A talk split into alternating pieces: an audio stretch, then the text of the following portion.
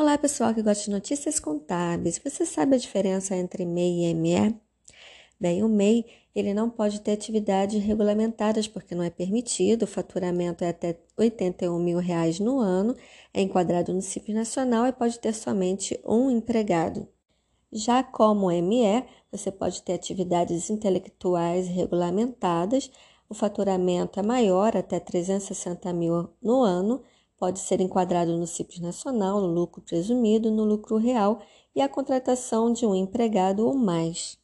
Para saber o melhor tipo de empresa, alguns detalhes são importantes, ou seja, a atividade exercida pela empresa, o limite de faturamento anual, o regime tributário e a possibilidade ou não de ter mais de um empregado registrado também vai influenciar nessa decisão.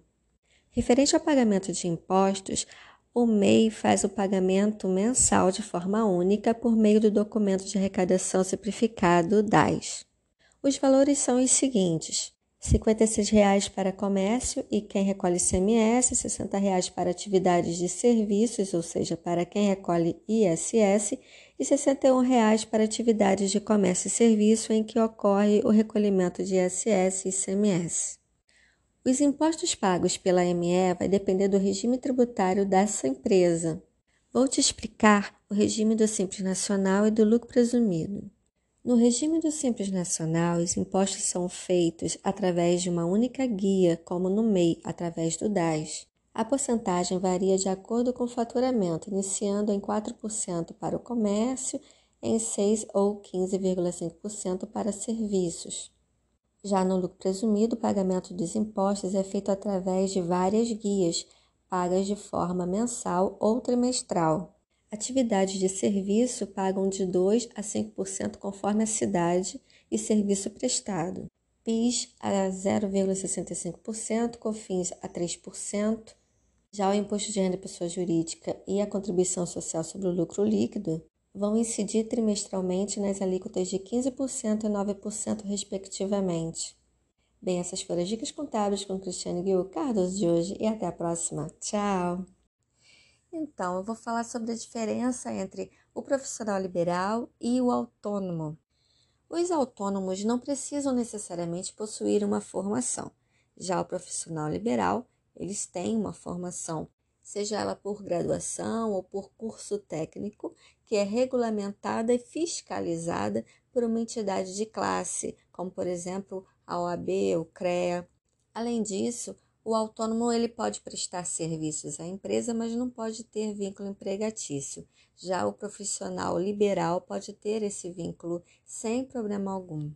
O profissional liberal que venha a ser contratado formalmente terá sua carteira profissional registrada, o salário mensal de acordo com sua categoria, o mínimo de um dia para repouso por semana, direito a 13 terceiro, vale transporte ou auxílio de deslocamento, férias de 30 dias, adicional de férias, para as mães, licença maternidade com 120 dias, para os pais, licença paternidade no mínimo de 5 dias, FGTS, seguro-desemprego, caso precise recebimento do auxílio doença e aposentadoria por invalidez. Já para os profissionais liberais que queiram contratar pessoas, deve registrar devidamente a empresa ou sociedade, como qualquer outra empresa, recolher a alíquota do INSS dos colaboradores, assinar a carteira profissional, depositar o FGTS, entre outras obrigações. Em relação à formalização como microempreendedor individual, o autônomo pode se tornar um MEI para ganhar direitos trabalhistas e formalizar seu negócio.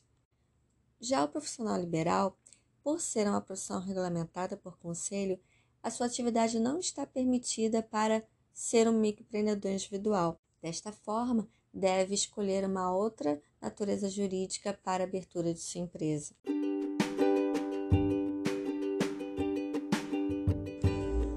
Olá, pessoal que gosta de notícias contábeis. Existem várias situações que uma pessoa pode se atrasar para o trabalho. O trânsito intenso, alagamentos, pneu furado, acidentes de percurso, entre outros. Essas situações podem ser controladas ou contornadas com facilidade. Afinal, a empresa precisa que suas atividades diárias sejam feitas de forma adequada, mantendo um nível de produtividade. E para isso é importante que os colaboradores respeitem os horários de sua jornada de trabalho. O artigo 58 da Consolidação das Leis do Trabalho, CLT, determina que pode haver uma variação diária de 10 minutos na marcação de ponto dos funcionários. É importante que a empresa fale com os seus colaboradores sobre essa questão dos atrasos. É importante também que sejam afixados em local visível essa comunicação. Então, vamos entender um pouco mais sobre tolerância de atraso. Como eu já falei, imprevistos acontecem e a tolerância é justamente uma forma de que o trabalhador possui para contornar esses imprevistos e essas situações adversas durante o seu deslocamento.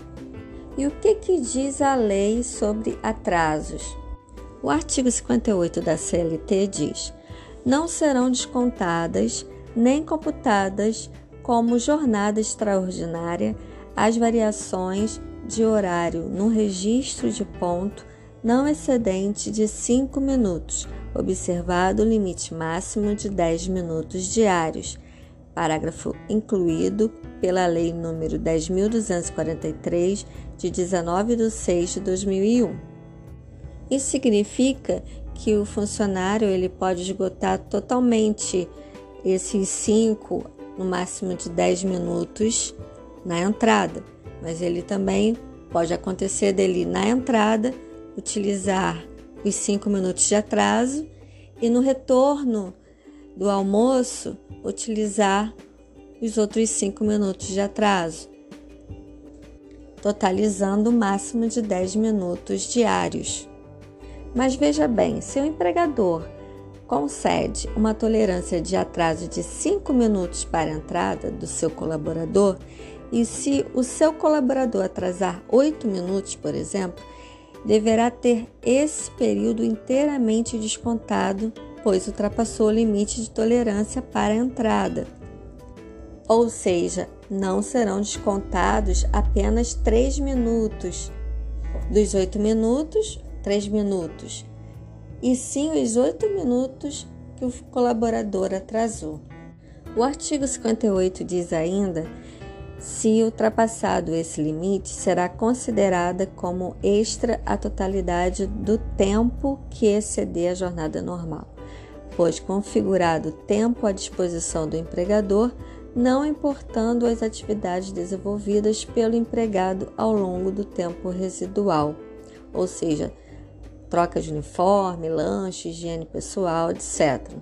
Então, a lei ela determina claramente a tolerância diária para atrasos e a empresa pode adotar um limite de 5 minutos de tolerância no horário diário e 5 minutos de intervalo intra-jornada, o que resultaria em 10 minutos de tolerância, que é o limite máximo diário previsto pela lei.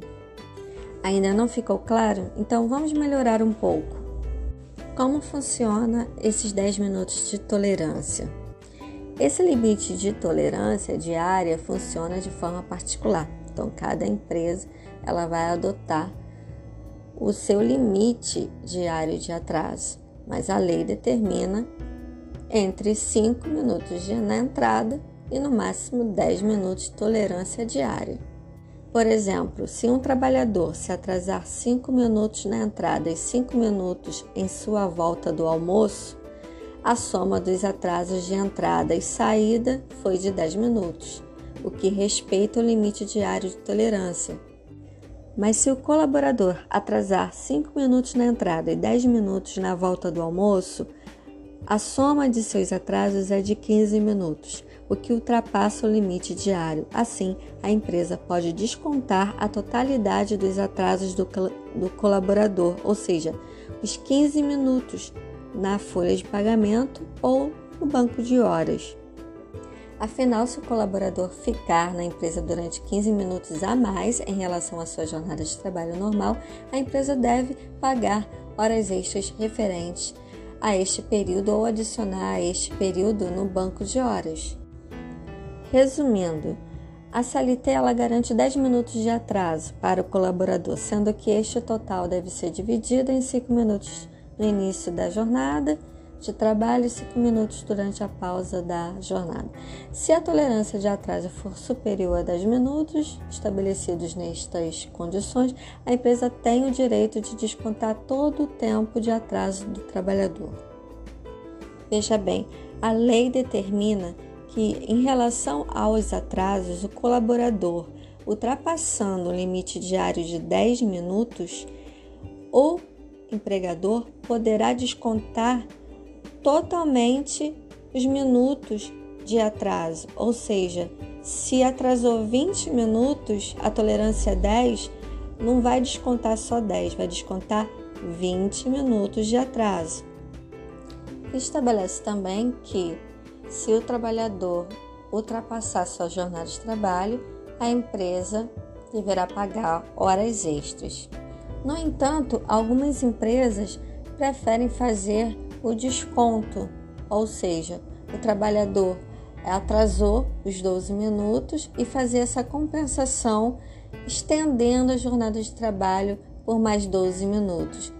Essa compensação ela não está amparada na lei, a lei determina que entre na folha de ponto o desconto dos minutos, mas também concede que entre dentro dessa mesma folha de ponto as horas extras do que foi excedido. Então, a forma correta seria, se a empresa tiver banco de horas, fazer por banco de horas. Se não, na folha de pagamento entrar a falta as faltas do, do colaborador, vamos dizer que foi um dia, 20 minutos, e entrar ali também uma, uma hora extra de 20 minutos, ou seja, que aquele colaborador, é, naquele dia que ele se atrasou os 20 minutos, ele trabalhou um pouco mais de 20 minutos. Esse seria a compensação dentro da legislação. Os atrasos e faltas em excesso pode resultar o rompimento do contrato de trabalho através de uma demissão por justa causa.